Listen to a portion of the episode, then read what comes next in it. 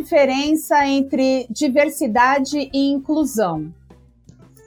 Para você ter uma ideia, é, quando a gente fala de diversidade, tem a ver mais com representatividade, com um grupo que é, expressa sua representação enquanto sociedade. E o que é a inclusão?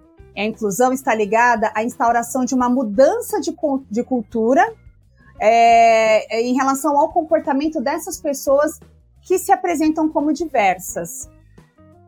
Hoje nós estamos com um convidado maravilhoso que é o Jonas Alves, o pró-reitor da Universidade Federal Rural do Rio de Janeiro e que veio a brilhantar o nosso papo aqui no Subversivas.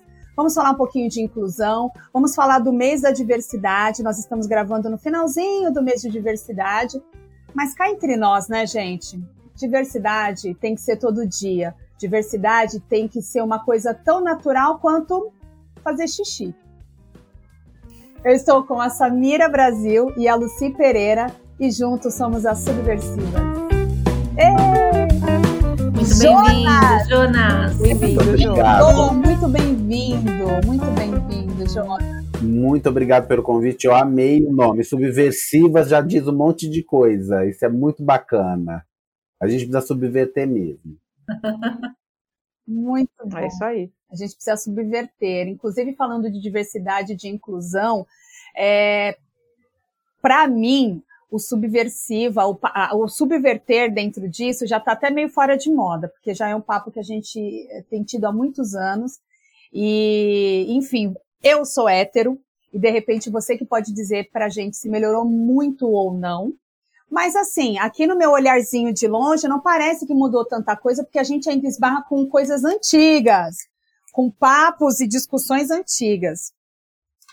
Deixa eu te perguntar uma coisa: o que, que é queer? Queer.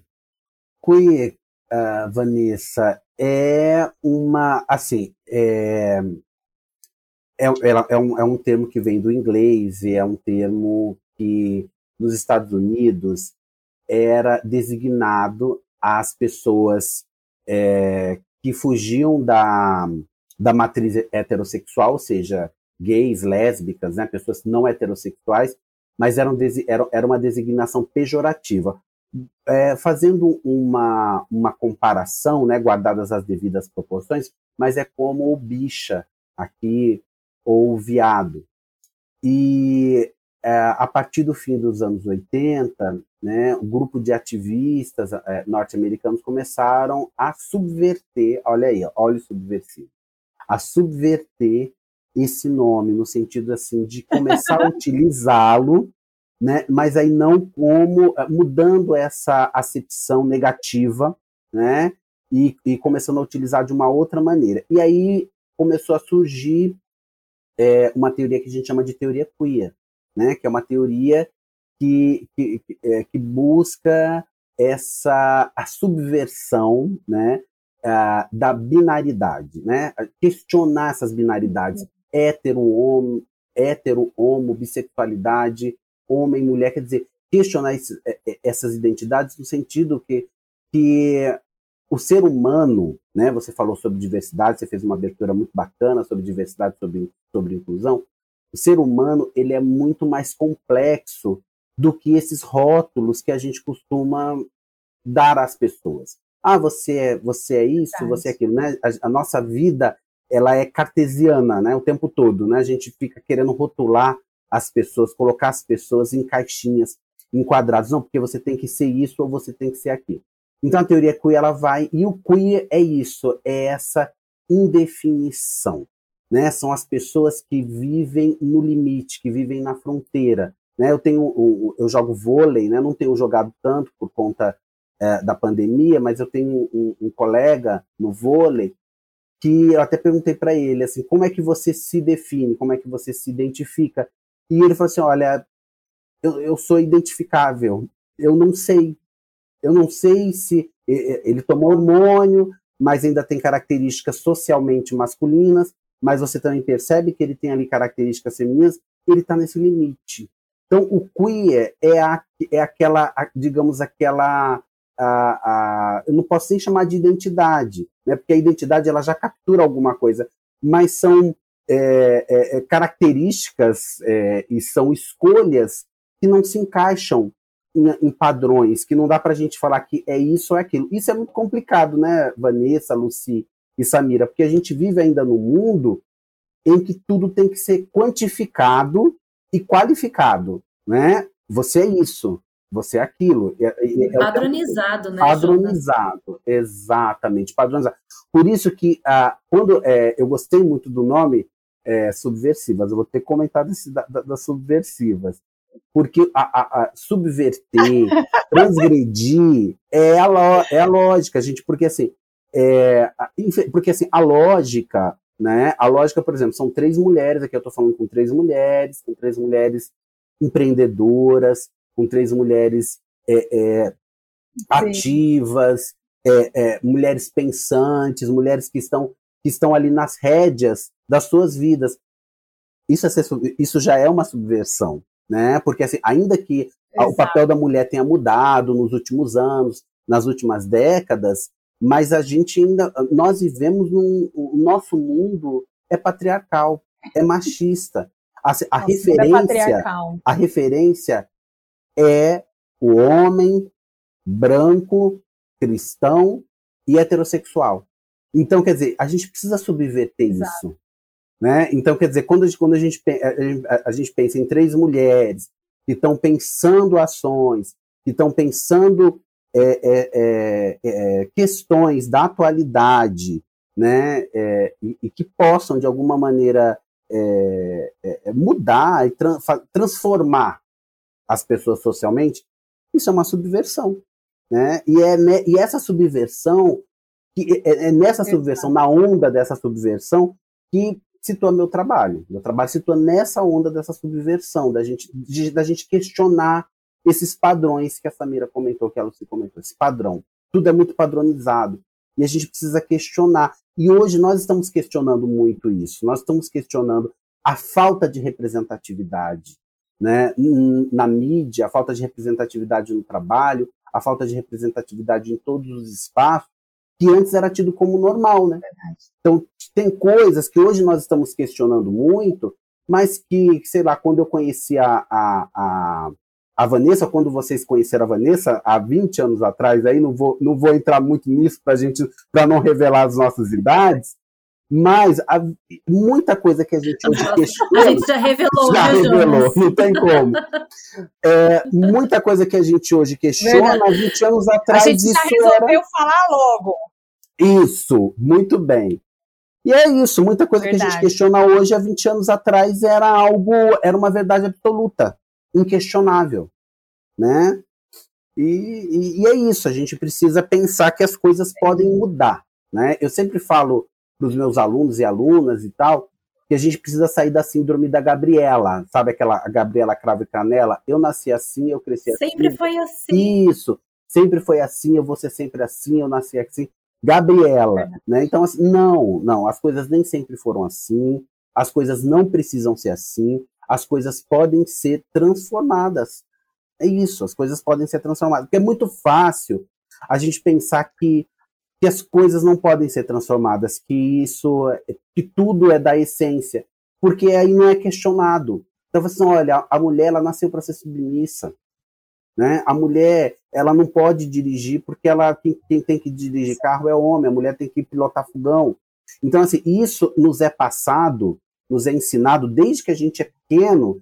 Isso é, é passado como uma verdade absoluta, que é assim, né? E se, se é assim, né? Se as coisas sempre foram assim, então vai continuar sendo, a gente não pode questionar. Então hoje a gente está numa, a gente está numa, é, numa onda diferente, né? Nós estamos numa pegada diferente, numa pegada assim de questionar essas verdades que a sociedade teima em, em ficar entubando é, na gente desde que a gente desde que, desde que a gente é, é criança, porque isso, gente, é um ensinamento é, ensinar é, é, os preconceitos, as crianças aprendem isso muito cedo.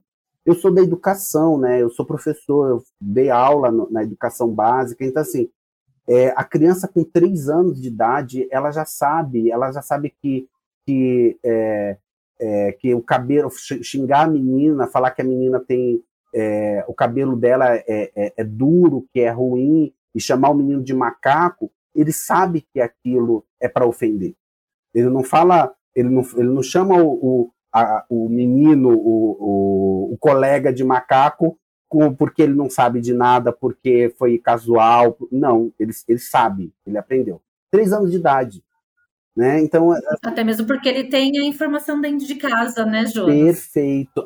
Ele vê o exemplo dentro de casa, né? Ele vê, o, ele vê o adulto colocando isso de uma forma, né? Então ele vai lá e aprende e a... da mesma forma. Perfeito, ele o aprende. O Jonas, o Jonas, e por isso que é importante, eu acredito que nos últimos, sei lá, coisa de 10 anos para cá, ou até menos, é, até foi por um desses motivos que a gente também resolveu falar sobre esses assuntos aqui, que, a, que, a, que as coisas têm mudado. Não mudou completamente, mas o olhar para tudo que a gente precisa fazer é, e falar com relação, sim, ao preconceito das mulheres, é, do pessoal LGBTQI, com relação à raça, a, com relação a povos de outros países, xenofobia, racismo é, essa, essas questões, elas sempre existiram, e eu percebo que só agora a gente tem voz para poder falar. Hoje a gente consegue falar não, isso está errado. Hoje a gente tem essa situação, só que assim, muita gente ainda da nossa geração, da mesma idade, um pouquinho mais novo, ainda é, reproduz esses, essas situações, esses preconceitos, né? Então, assim, as crianças, hoje em dia eu percebo que é cada vez mais, é, é, é extremamente normal. Antigamente não podia falar de pais separados na escola. Era um grande tabu, é, todo mundo falava, ah, essas crianças vão ficar, sei lá, vão ter problemas psicológicos. Traumatizadas. É, traumatizadas, porque os pais são separados.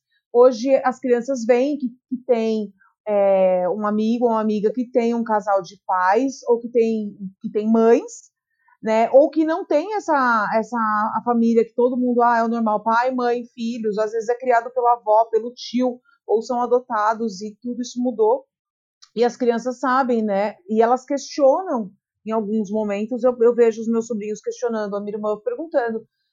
Na verdade, só comentando. Ah, a minha amiga tem duas mães.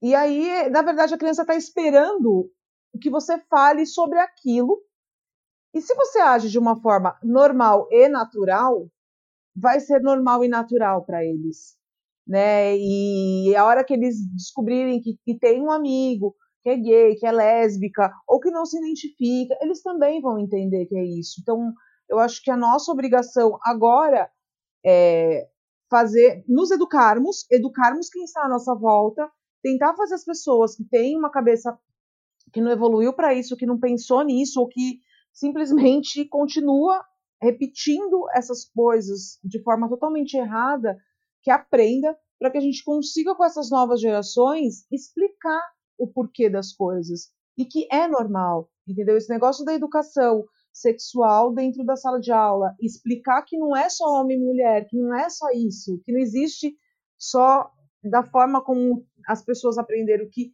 é normal você gostar de, de quem você quiser, de se relacionar com quem você quiser. Então a gente tem uma obrigação muito, é, eu acho que grande, e a partir de agora, não só a nossa geração, as próximas gerações ainda vão ter muita coisa com que fazer, mas a gente tem que, a cada, cada vez mais, falar sobre isso. É uma brincadeira, às vezes é uma piadinha, às vezes é Ai. uma coisa que sempre existiu e todo mundo Pra mim é tudo, tudo se esconde atrás da brincadeira, né? Exato. Tudo e a gente se voltar e realmente pegar e falar assim, olha, tá, tudo bem, entendi que você fez a brincadeira, mas foi uma brincadeira que não tem cabimento, que não encaixa, que é totalmente sem noção, repensa, né? Então acho super bacana, super legal mesmo e a gente tem que melhorar cada dia mais. Eu acho que nessa educação que a Lucy até citou, que quando vem de dentro de casa, eu acredito mesmo que começa a surgir o respeito dentro daquilo que a criança ela passa a entender que é normal. Não é anormal, é tudo muito normal. Então, a partir do momento que vem essa naturalidade dos pais é, colocar para eles a situação do indivíduo, porque nós estamos falando de seres humanos, né? Vai além de cor, vai além da, da sexualidade, vai além de ser é, masculino, feminino, nós estamos falando de seres humanos. E para isso nós precisamos respeitar. Respeitar sempre. A gente estava numa conversa, eu e a Vanessa, eu até comentei isso com ela. Eu acho que tudo para tudo nessa vida precisamos ter equilíbrio. Equilíbrio de entender o ponto de vista do outro e o outro entender o nosso ponto de vista. A partir do momento que as pessoas passam a se respeitar, eu acho que a gente ganha, a gente só tem a ganhar. E isso vem, acho que, muito da educação. Vem muito da gente orientar o que é o respeito.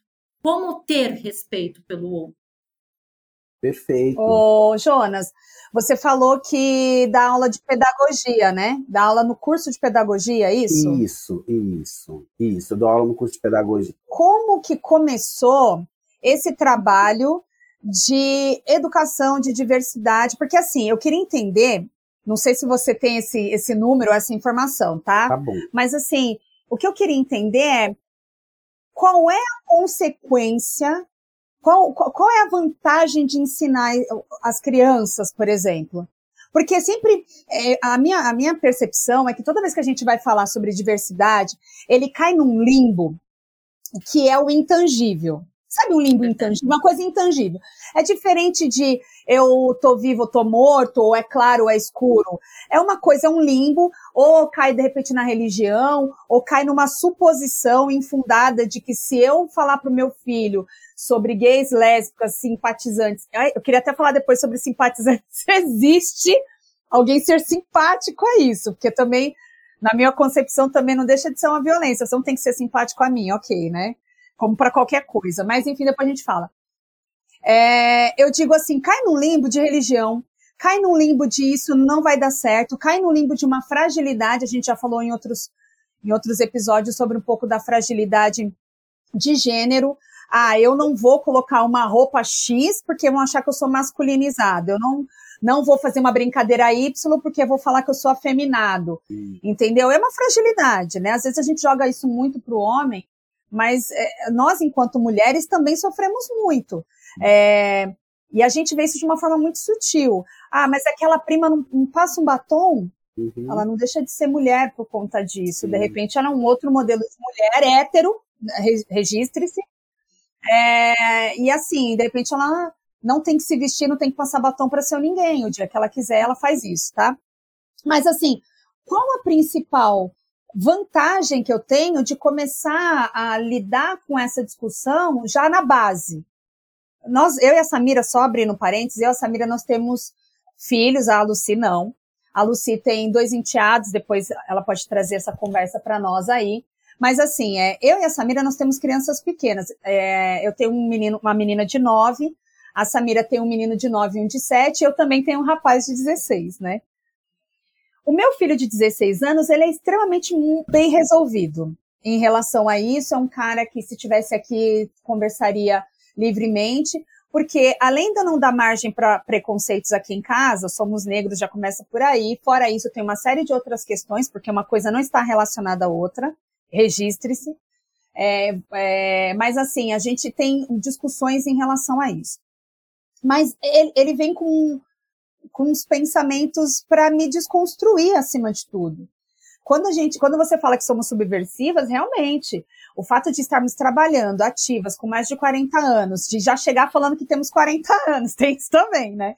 De falar da idade. Então, assim, ser uma mulher hoje em 2021, você ainda enfrenta as questões de machismo, as questões de diversidade, de inclusão, as questões de, de é, da senilidade, está ficando velha, você não quer ser velha, enfim. Mas, de novo, por que na base? Por que, que é importante na base? Vanessa. Não sei se, se eu acho se você, você consegue me passar isso. É, eu não sei se eu vou conseguir te responder exatamente mas é, é uma excelente pergunta. De qualquer forma, a Lucy e, e a Samira, elas já começaram a responder essa sua pergunta. A, a, a Samira falou sobre humanidade. Né? A gente precisa, quando nós falamos de diversidade e nós falamos de inclusão, nós estamos falando de processos de humanização. porque as pessoas são diferentes, né? E eu acho que não tem como a gente a, a gente ficar batendo na tecla de que as pessoas têm que ter as mesmas escolhas, de que as pessoas têm que escolher os mesmos caminhos, que a gente está percebendo que não. Você acabou de falar aí, né, é, da, é, de, uma, de uma pessoa aí da, da, da, sua família que não, não se maqueia, uma mulher que não se maqueia, é hétero, e, ou seja, cada um tem uma forma de viver a feminilidade, de vivenciar a feminilidade e de vivenciar a masculinidade. Tudo é muito plural, então não é só ser hétero, né? Não é ser ou ser é, uh, homo. Cada um dentro da homossexualidade, cada um tem uma maneira de viver essa homossexualidade, cada um tem uma maneira de viver a heterossexualidade e cada um tem uma maneira de ser homem e de ser mulher, ou de ou de não ser nenhum e nem outro, que tem as pessoas a gênero que que é um misto entre homem e mulher, que não se encaixa nesse, no que a gente entende como padrão de masculinidade e feminilidade. Então, quer dizer, é, pensando nessa gama de possibilidades identitárias que nós temos, quanto antes a, a criança tem contato, que ela sabe dessa diversidade, que ela convive com essa diversidade, é melhor para todo mundo eu sempre falo isso, que a luta, a, a luta antirracista, né, a, o racismo, com o racismo, uma sociedade racista, todo mundo perde. Não são só os negros e indígenas que perdem, todo mundo perde. Numa sociedade machista, não são só as mulheres que perdem, os homens também, todo mundo perde. Então, assim, numa sociedade machista, é, é, é, LGBTfóbica, racista, todo mundo sai perdendo. Então, quanto uh, mais a gente trabalha a diversidade e quanto mais a gente humaniza as pessoas. Então, falar sobre diversidade, falar de inclusão é falar de humanização. Porque quando a gente, é, quando alguém é racista com uma outra pessoa, quando alguém é LGBTfóbica com, com uma outra pessoa, quando alguém é machista com uma outra pessoa, ela trata essa outra pessoa como menos humano, como uma pessoa que tem menos direitos do que outras. A gente desumaniza as pessoas. Então, a, a, a, qual é, a nossa, qual é o, nosso, o nosso desafio né, dentro dessa subversão? O desafio é humanizar as pessoas. Né? Porque assim, na, no mundo, no mundo capitalista que a gente vive, Vanessa, Luci e Samira, tudo vira mercado, tudo tem preço. E, e nesse, nesse mercado, tem pessoas que valem mais que outras. Né? É um valor simbólico, mas é um valor, é uma, é, é uma, tem pessoas que são estigmatizadas e tem pessoas que são valorizadas. Né? Então a gente tem que é, é, é, a gente tem que subverter essa lógica. Né? Por que, que só as pessoas brancas, só os homens brancos e as mulheres e os gays e as travestis?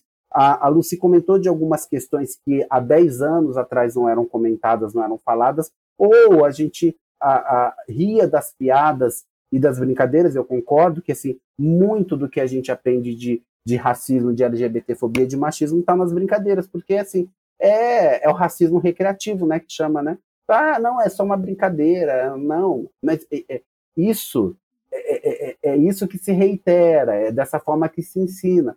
Então, assim, é, hoje, hoje a gente fala muito sobre trans, sobre movimento trans, sobre travesti, sobre transexualidade. Gente, há 10 anos atrás, eu não, vou, não posso ir muito longe. Há 10 anos atrás, pouco se falava sobre travesti, sobre transexuais. Era uma coisa assim, tipo, ah, elas são aberrações que estão é, se prostituindo. Assim, são pessoas assim menos humanas mesmo, assim, é, é, é assim, é de desumanizar mesmo, assim, aberração. Né? E hoje a gente está é, Já escutei até sobre ser doentes, Isso, Jonas. sim. Até sobre ser pessoas doentes. Sim, sim. Então hoje, gente, quer dizer, hoje a gente tem, hoje se está falando muito sobre direitos de travestis e transexuais, a representatividade das travestis e transexuais em todas as instâncias está aumentando. Então a gente hoje tem, a gente hoje consegue ter atrizes é, é, representando, atrizes trans trabalhando pessoas em diferentes, eh, pessoas trans, travestis, trabalhando em diferentes ramos, em diferentes empresas e, e tendo a sua visibilidade fora daquele estigma da prostituição. Eu não estou aqui falando mal da prostituição, mas uma coisa é, é não dá para você simplesmente é, só atribuir a prostituição a essas pessoas, como se elas não tivessem direito a fazer outras coisas. Então, aí levando isso para a educação, Vanessa, ainda tentando responder a sua pergunta, então, tratar sobre essas questões é tratar sobre, é, é, é, é trabalhar com o processo de humanização que as crianças as crianças podem aprender. Porque o, o quando a, a, criança, aquele exemplo que eu falei do macaco, o preconceito não é do adulto. O preconceito não é da criança. A criança aprende com o adulto. É. Né?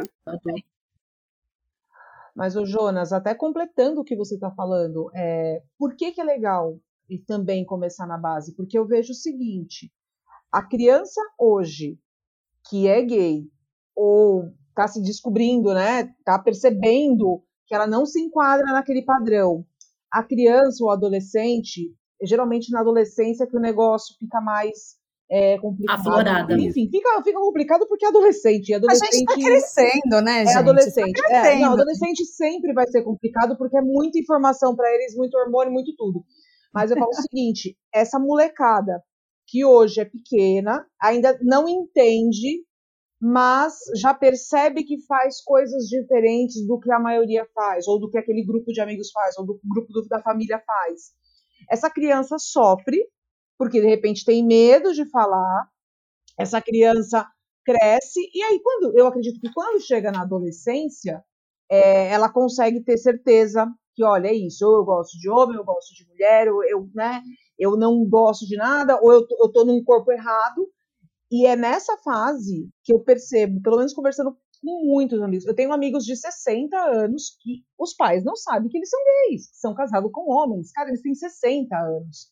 É, é, é, assim, é uma vida inteira. E eles, os pais não sabem que são gays, não sabem que são casados com outros homens, né?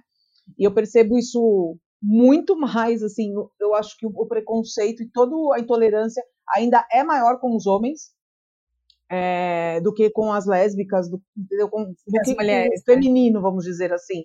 Nessa questão, o preconceito com os homens é pior. E, e, por que que eu falo isso? A Vanessa citou os meus enteados, eu tenho um casal de enteados, os dois são gays. E assim, a menina foi descoberta pela mãe, sofreu muito preconceito. O menino, é, muitos amigos sabiam, me falavam, mas eu achava que não. Não sei, eu falava, não, acho que não, não tem nada a ver. Ele é desse jeito, ele é na dele, gente, tudo bem, não tem problema. É o jeito, é o jeito. Mas, por ser homem, ele demorou muito mais para falar, para assumir, ele teve muito mais medo e ele sofreu muito mais que a irmã. A reação da família com a menina foi uma, a reação com ele foi outra, diferente. Depois, assim, no, é, ele, como a irmã já tinha passado por todo o sofrimento, que uma parte, não foi toda a família, mas metade da família foi totalmente contra, então fez a menina sofrer, metade da família falou, gente, pelo amor de Deus, tá tudo certo, não tem nenhum problema, tudo mas bem, ela né? sofreu sim uma parte, tanto ela quanto as namoradas dela sofreram muito na época, com 16 anos, é, e aí o irmão, vendo a irmã sofrendo, ficou guardando aquilo para ele. Quando ele realmente falou, quando ele contou pro meu marido, contou para mim, para ele no mesmo dia, apesar de eu já saber, e eu falando pro meu marido, mas meu marido falou assim: ah, ele, na hora que ele quiser me contar, ele me conta, ele faz o que ele quer da vida e tudo bem. Foi um alívio para esse menino absurdo. E hoje ele comenta, e com muita dificuldade, ainda ele ainda solta um pouquinho do sofrimento dele não é, diretamente com a família, porque realmente metade da família foi dividida. Metade foi contra, metade foi a favor e não teve problema nenhum.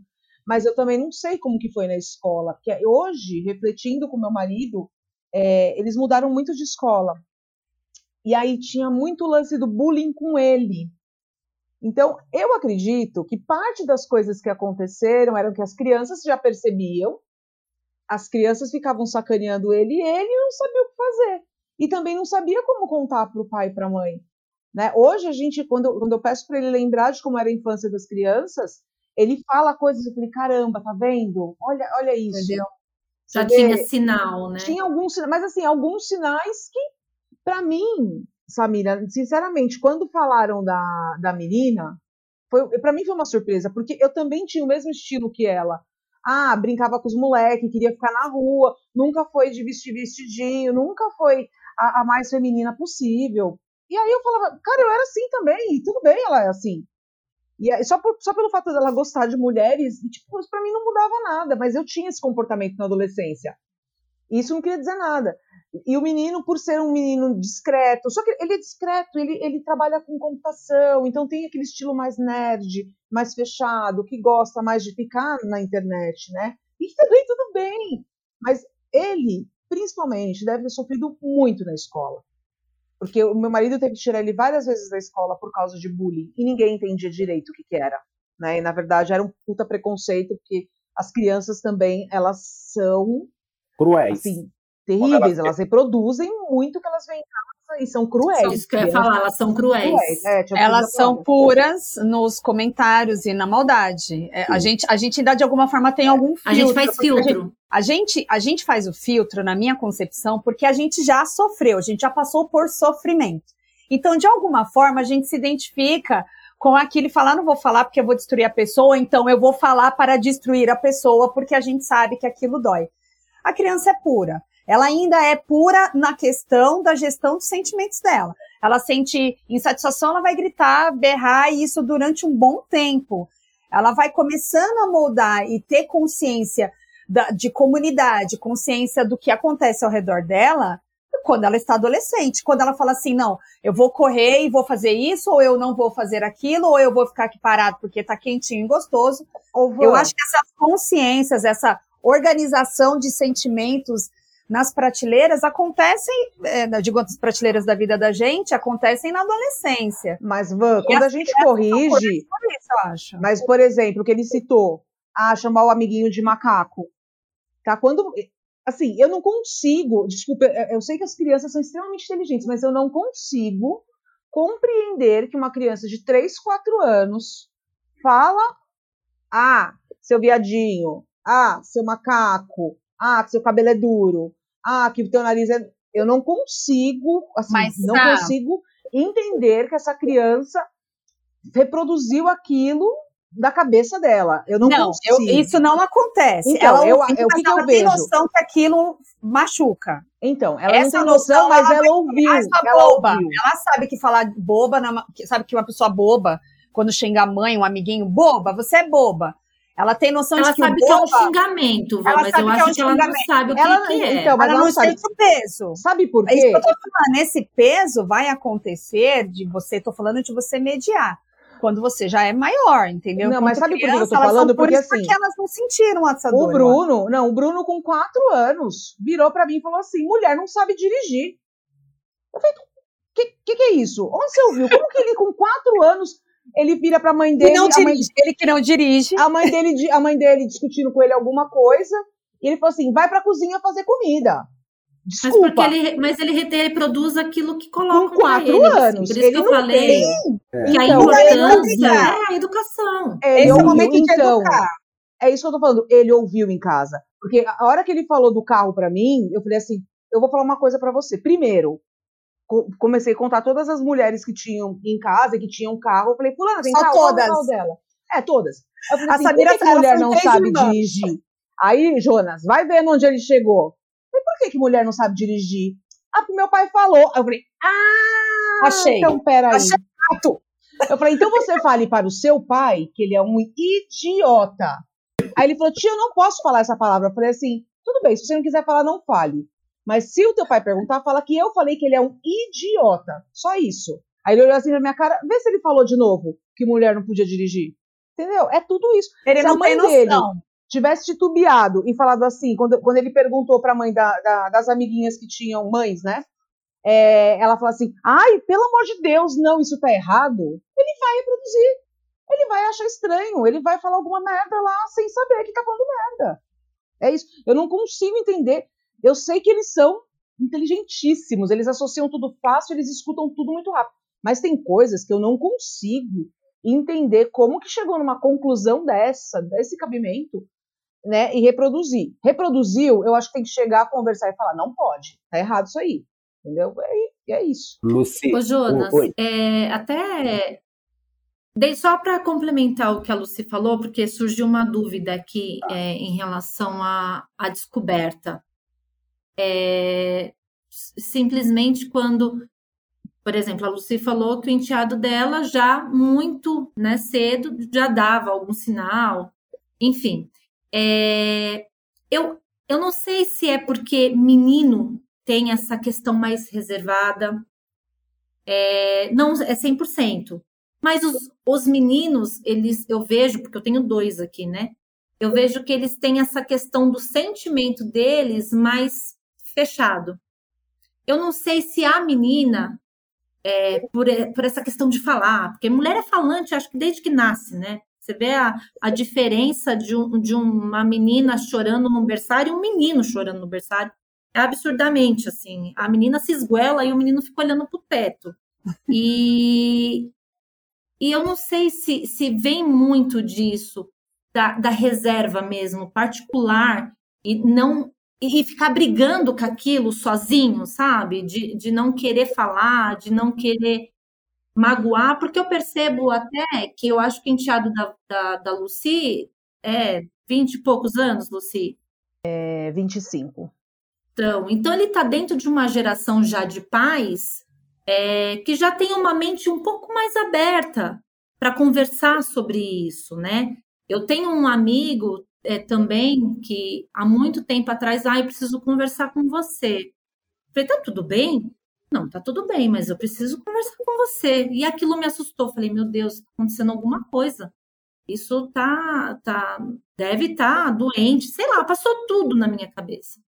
E aí ele falou assim: olha, eu tenho que te falar é, sobre a minha sexualidade. E eu, ok, qual o problema disso tudo? Continuo te amando, você é meu amigo, você é maravilhoso. Não, eu preciso de ajuda, porque eu não tenho coragem de falar isso para ninguém.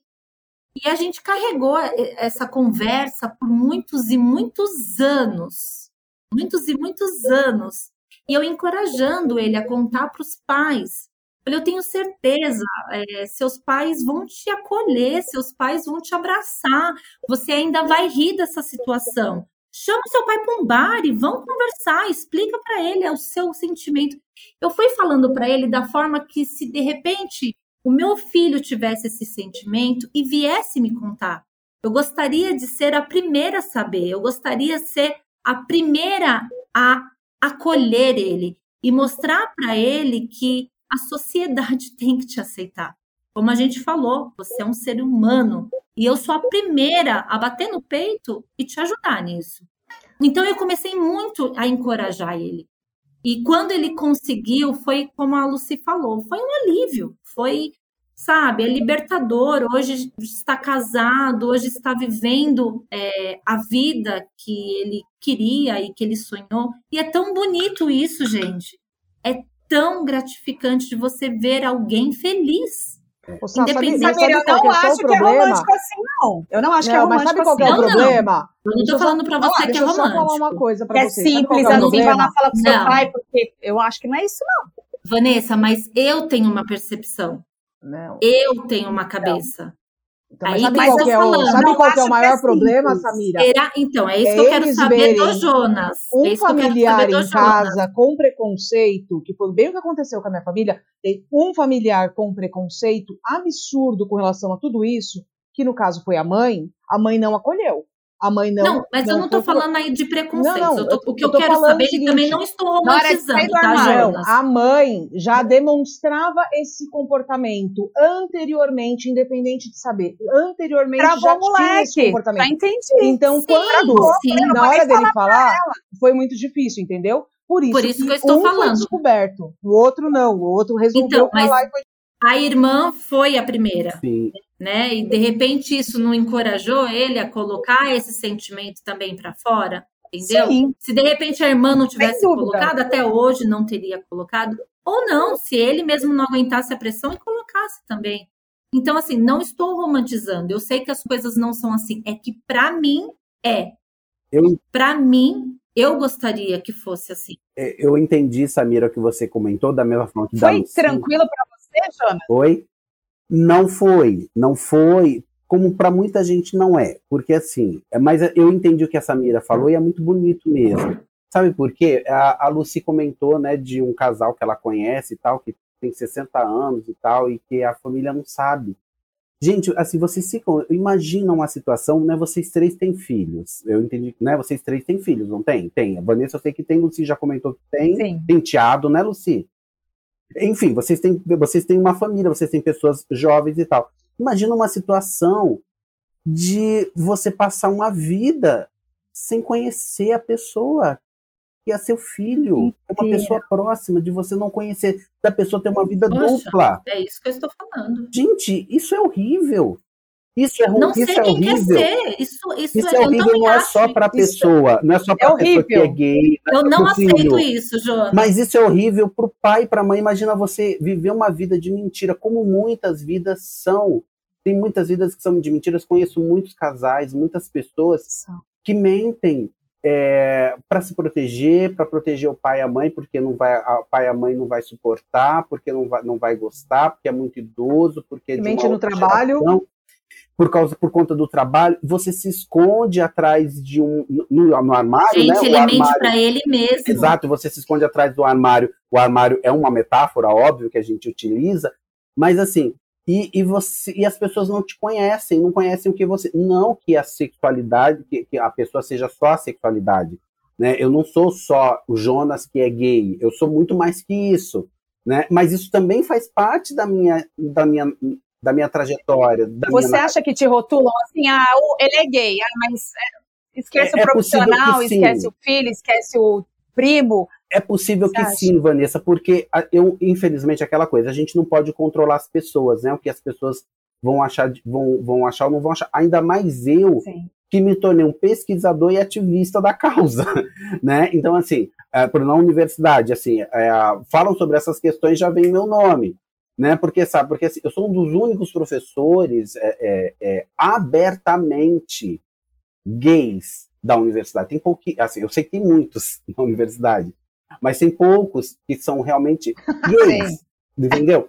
Lésbicas tem mais, e aí eu queria comentar essa diferença rapidinho que a Lucy pontuou, essa diferença, né? E assim, é, as lésbicas sofrem bastante, sofrem também, elas sofrem bastante também, de uma forma diferente. Diferente por quê? Primeiro, durante muito tempo, gente, a sexualidade, da, a, a sexualidade da mulher nem era considerada.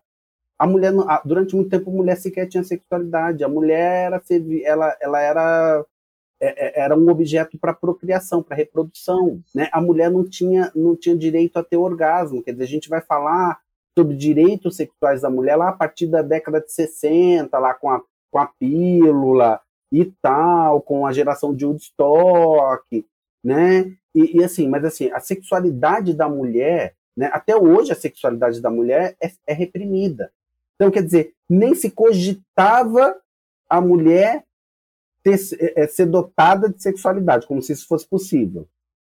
E aí, dentro disso, depois você cogitar que a mulher pode gostar de uma outra mulher, pode se relacionar com uma outra mulher, como assim? Então, quer dizer, a gente vive, a sociedade patriarcal é uma sociedade falocêntrica.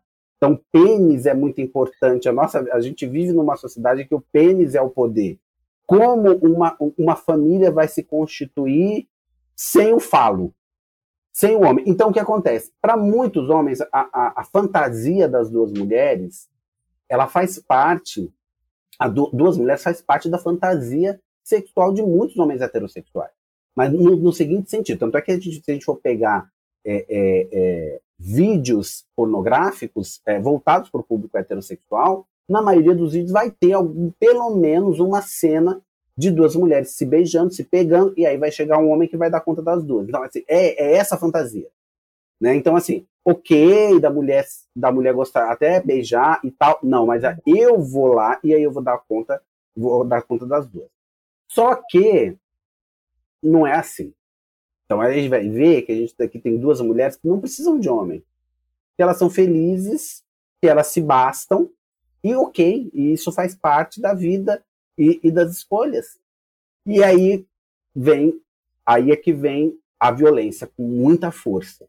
Então, assim, é, é, de uma forma diferente, a violência contra as mulheres lésbicas é diferente da violência contra uh, gays, né? São violências diferentes. Então, por exemplo, existem muitos casos de mulheres lésbicas que são violentadas, que sofrem estupro corretivo. Isso é muito comum, infelizmente. sobretudo, Luci e Samira, sobretudo na periferia. Que hoje, quando a gente está falando de, fala de, de diversidade, é, antes a gente falava de diversidade de um modo geral, a gente falava sobre sexualidade de um modo geral, a gente falava sobre o papel da mulher, sobre a população LGBT. Hoje não basta a gente só falar sobre a questão de gênero. Nós precisamos fazer o que a gente chama de interseccionalidade. Eu vou explicar para vocês o que, é interseccionalidade. A interseccionalidade são as, as é, marcadores sociais que se acumulam. Vou dar exemplos para ficar mais claro para vocês é, a, a população não dá. Vamos pegar São Paulo, que a gente conhece aí, né? Somos paulistas. Vamos pegar São Paulo. A vivência da sexualidade é, de, uh, uh, de um casal gay branco que vive ali na região da Paulista é muito diferente de um gay afeminado negro que mora lá em Itacoaxetuba. Não dá para a gente falar que é a mesma é, é, que é a mesma vivência. Da mesma forma que uma mulher de classe média branca que, que mora nos jardins, ela tem uma vivência muito diferente de uma mulher indígena que mora lá numa aldeia lá em Rondônia. Então não dá para a gente colocar tudo no mesmo. Durante algum tempo a gente colocava, porque os estudos estavam iniciando. Só que hoje a gente não tem mais como a gente fazer isso. Então a vivência ela é ela é diferente. Então, por exemplo, o menino uh, o seu enteado, né, teve dificuldade de se, de, né, como todos, como eu também tive, Vanessa perguntou como eu também tive, também, e foi na época da, que a gente estava no Cacá, que eu falei para os meus pais desde muito cedo e tal, e eu não sabia nem se eles iam aceitar, se eles não iam, e isso, é, é para um adolescente, é muito complicado, porque, por exemplo, eu, eu hoje trabalho na Pró-Reitoria de Assuntos Estudantis, eu recebo e-mails, como recebi na semana passada, de um aluno precisando de alojamento porque o pai dele o ameaçou de faca, com a faca. O pai e a mãe não aceitam o fato de ele ser gay. E ele está precisando de assistência da universidade porque ele não tem emprego, ele não tem para onde morar, ele não tem aonde comer. Então ele está dependendo da universidade para tudo. Ele está dependendo da universidade para morar, ele está dependendo da universidade para comer, para aquelas questões básicas, porque os pais expulsaram ele de casa para sobreviver expulsaram o rapaz de casa, o garoto de casa. Eu poderia, sei lá, ter sido. Não fui, graças a Deus. Mas, sei lá, poderia ter sido. Então, tem muita gente que se que entra no armário e aí cada um tem uma forma de vivenciar esse armário para se proteger, ou pelo menos até o momento de que está trabalhando. Então, se acontecer qualquer coisa, eu tenho como alugar uma kitnet e, me, e, e, e, e viver sozinho, longe da família como muitos casos, como muitos casos, né? Então, são vivências. E o homem, no caso do homem, o corpo do homem, no, na, questão, na, na, na, questão da sexualidade, ela é muito vigiada. Vou pegar aqui o exemplo da Lucy, que ela comentou, ah, mas quando eu era ah, criança, adolescente, eu gostava de jogar bola, eu gostava, tem muitos relatos de mulheres que falam isso, que eu jogava bola, que eu é, empinava pipa, que eu ia para subia em árvore, e tal. Então, que é diferente. Então, se a gente vê uma, uma criança assim, uma menina que gosta de brincar de não necessariamente pode até ser, mas não necessariamente a gente vai ser, ah, essa aí é sapatão. Essa aí vai ser sapatão. Uma criança, vamos pensar uma menina de 10 anos, de 9, essa aí é sapatão. Essa não necessariamente a gente vai pensar, nossa, essa aí ela é altiva, essa aí vai casar e vai mandar no marido. Ela é mandona. Agora vamos imaginar. Colocar rédea no marido. Isso, vai botar rédea no marido, exatamente. Cuidado. Um coitado do marido e tal. Agora vamos imaginar um menino. A gente Coitado não precisa ir muito longe, não, gente. A gente vai, sei lá, um menino que pega na boneca, pega, ele pegou a boneca, ficou com a boneca ali um minuto. É viado. Pronto, ali ele já foi taxado. O menino pode ter cinco usa anos. uma roupa cor-de-rosa. Exatamente. Ele pode ter cinco anos de idade. Então, o, o, a gente brinca, né? Brinca em, em, em Pode ser bebê. Bebê, exatamente. Que a, a, a, a, heterossexualidade é muito frágil, a heterossexualidade do homem. A heterossexualidade do homem é muito frágil, muito frágil. É, é, tem um amigo meu do Maranhão, né? Ele assistiu uma palestra minha e tal, ele veio falar para mim, né, que, é, que ele tinha uma namorada, ele é heterossexual, e a namorada terminou com ele porque ele não gostava de futebol. E a namorada questionou isso. Quer dizer, é, o que ela pensou? Assim, um cara, um homem heterossexual que não gosta de futebol é gay. É gay e tá me usando. Terminou com ele por causa disso. Então, assim, a gente vive numa sociedade ainda que não basta ser hétero. Não, não basta ser. Você tem que ser e você tem que parecer ser. Você tem que seguir aquele, aquele script. Você tem que seguir aquelas regras. Então, por isso que a subversão, a transgressão, ela é tão importante. Porque ela vai mostrar outras possibilidades para mostrar para as pessoas que, que as pessoas que as pessoas que os sujeitos têm muitas maneiras de vivenciar a sua vida de ser. Tem muitas maneiras tem muitas maneiras de ser. Não sei se vocês se recordam isso faz uns oito anos ou mais mas outros casos parecidos aconteceram. Mas isso eu me recordo bastante foi no naquele naquela festa que tem em Barretos todo ano de rodeio e tal que é uma festa famosa e tal que tem uhum. aí no interior de São Paulo, pai e filho, Sim. eles estavam abraçados, estavam andando abraçados ali, assim, né, no, a, o, o braço atrás ali do ombro. Eles em, eh, foram uh, uh, atocaiados, apanharam, apanharam tanto que arrancaram um pedaço da orelha do pai. Eram pai e filho. E eles apanharam por quê? Porque o, esse grupo de, de, de vândalos e de LGBT homofóbicos acharam que era um casal gay que estava ali no rodeio.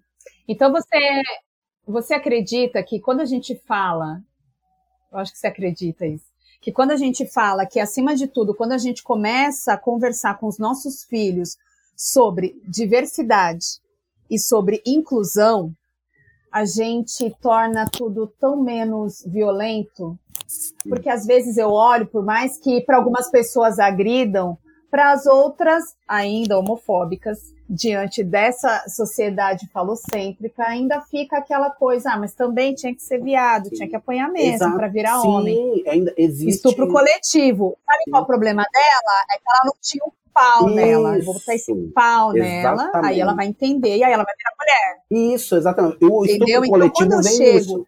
E Falta começo de a desenvolver os meus filhos Exatamente. Falta de pau. Então, assim, isso aqui é falta de pau. Essa aqui, essa aqui você vai apanhar, porque o homem tem um pau que vai te bater e vai acabar com você, porque você tem que ser um homem forte e ter um pau como o meu. E você vai ser estuprada, porque é isso que. Sabe, sabe que você tá atrás de mulher? Porque não teve um pau que te comeu direito. Isso é muito agressivo. Muito, isso é uma violência. E eu gente, sinto terrível. que a educação, ela traz isso. Por quê? Porque é, de, a, a, a, gente tira essa humanidade que você falou. É. Ah, não dói, não sofre, não vai acabar com a vida dela. É. Ela é um bicho, ela é uma coisa. É. Mesmo os animais não merecem isso. Exato. Mas é, o que eu quero dizer é, você tira essa humanidade. É, Vanessa, Luci, Samira, eu queria, é, falando é, sobre essa questão né, da educação de crianças, que eu sei que vocês mencionaram bastante, e isso é o que eu estudo, inclusive, eu queria só deixar claro e quando a gente trabalha sobre a questão da diversidade, sobre sexualidade, né, ou educação sexual, conforme vocês acharem melhor, uh, o termo pouco importa nesse sentido, que às vezes a gente fica muito no termo, no termo, no termo e não vai para a ação, né? Isso não tem nada a ver com incentivar ninguém a ser gay ou a ser lésbico, a ser travesti, não tem nada a ver com incentivar a, uhum. ao ato sexual.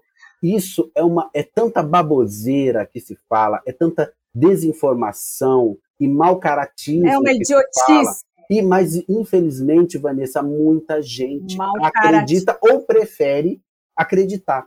Muito pelo contrário, quer dizer, se fala tanto sobre pedofilia, se fala tanto sobre abuso sexual de criança, quer dizer, quando a gente ensina desde cedo que a criança, para a criança entender seu corpo, para ela descobrir o seu corpo, para ela saber o que é o seu corpo, para ela respeitar o corpo do coleguinha, para ela saber que não é qualquer pessoa que pode tocar em certas partes do corpo dela, que qualquer, adulto nenhum pode chegar lá e, e, começar a tocar no corpo dela. Quando ela entende isso, ela vai ser a pessoa, ela mesma vai ser a pessoa que, se isso acontecer, ela vai denunciar. Ela vai denunciar para a mãe, ou ela vai denunciar para a escola, ela vai uhum. falar com a professora, porque ela, ela entende isso, ela já foi ensinada para entender isso. E criança Ela é entende, pro bem e pro mal. Ela entende. Ela tem noção ela tem, ela aprende de fácil. Ela aprende fácil. Vocês mesmas colocaram, deram vários exemplos aqui. Criança aprende muito fácil. Então, quer dizer, quando a gente tira essa discussão da escola, Ela aprende até quem ela é, né, até Jonas? quem ela é. E, e quando gente, Ela aprende até quem ela é. e quando a gente Até aquilo que ela vai se permitir. quando a gente tira essa discussão da escola, aí a gente está entregando as crianças aos lobos. Porque aí, assim, se não é falado, não dá para a gente. Aí fala, ah, mas isso quem vai falar é a família. Dá para dá para cravar que toda a família vai ter essa discussão com as, com as crianças? Ou mais, outra questão. Infelizmente, muitos Não. casos de abuso e de violência e de exploração sexual acontecem dentro da família. Que isso não sou eu que estou falando, isso são as pesquisas que dizem. E aí? Né? Então, assim, falar sobre essa questão ela é muito importante quando a gente tira isso, a gente, porque a gente está falando sobre proteção. A gente está falando de proteger. Quando, a- quando trabalhamos com gênero, quando a gente trabalha com a questão da sexualidade, não se está incentivando ninguém a fazer sexo, não se está se ensinando ninguém a fazer sexo, não tem nada a ver com isso, mas a gente está ensinando as crianças, sobretudo, a se conhecerem e a se protegerem. Né? É- é- eu acho que é, é- é essa, é essa a questão. Perfeito, Jonas, perfeito. É, Jonas, quando você vier para São Paulo e se a gente pudesse encontrar, quero muito te conhecer pessoalmente. Adorei. Eu vou adorar te conhecer. E, assim, a, a Vanessa perguntou, assim, as coisas, gente, mudaram muito. É, temos que, a, a gente ainda tem que é, avançar. A gente tem que avançar muito. A gente tem que avançar na questão, é, da a questão étnico-racial, na questão do racismo, ainda está muito forte. A luta antirracista é a mesma luta antissexista e LGBTfóbica. Não tem como a gente pensar separado. Não tem como a gente pensar. Não dá para a gente pensar, por exemplo, um movimento negro que é machista.